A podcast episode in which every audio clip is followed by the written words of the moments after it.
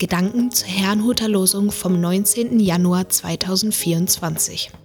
Der Losungstext aus Sprüche 30, Vers 8 lautet, Gib mir weder Armut noch Reichtum, gib mir zu essen, so viel ich brauche.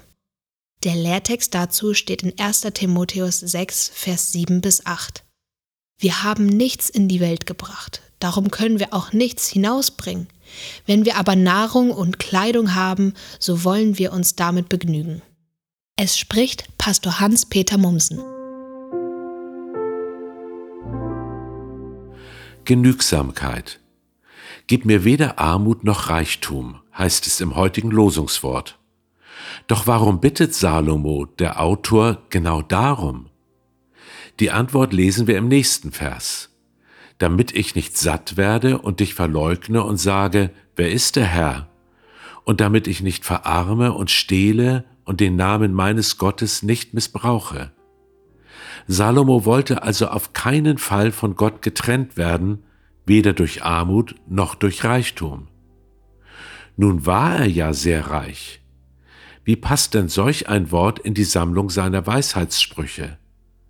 Ich denke, es ging ihm nicht darum, wie viel man gerade besitzt, sondern um eine Gesinnung der Genügsamkeit. Auch als reicher Mensch kann man genügsam leben. Ein Armer hingegen muss es tun, es sei denn, er macht Schulden. Nun ist fehlende Genügsamkeit ein großes Thema in unserer Welt. Wenn in unserem Land über Ernährung gesprochen wird, so geht es häufig darum, wie man sich ernährt und nicht zu viel zunimmt. In anderen Ländern wissen viele dagegen nicht, wovon sie sich überhaupt ernähren können. Die Welt ist voller Kontraste. Salomo allerdings bat nicht um Genügsamkeit, um die Probleme dieser Welt zu lösen. Er wollte ganz einfach, dass ihn nichts von Gott trennt.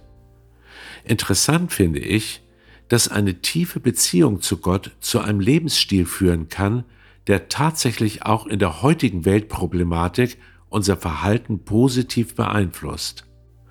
So kann Genügsamkeit aus Gottesfurcht unsere Welt ein Stück zum Guten verändern.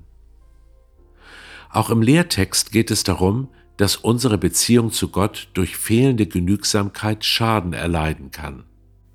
Deshalb warnte Paulus vor dem Streben nach Reichtum, denn die Wurzel aller Übel ist die Liebe zum Geld. Von ihr getrieben sind schon manche vom Glauben abgekommen und haben sich selbst viel Leid zugefügt, schreibt Paulus im 1. Timotheusbrief 6, Vers 10. Ich denke, wir tun gut daran, diese Worte zu beherzigen und dementsprechend zu leben. Ich wünsche Ihnen einen gesegneten Tag und wenn Sie möchten, lade ich Sie noch ein, mit mir zu beten. Vater im Himmel, ich möchte mich an dem erfreuen, was du mir zukommen lässt. Bewahre mich davor, immer mehr haben zu wollen oder neidisch auf den Besitz und das Einkommen anderer zu schauen. Du selbst, Herr Jesus Christus, bist mein Reichtum. Hilf mir bitte, demgemäß zu leben. Amen.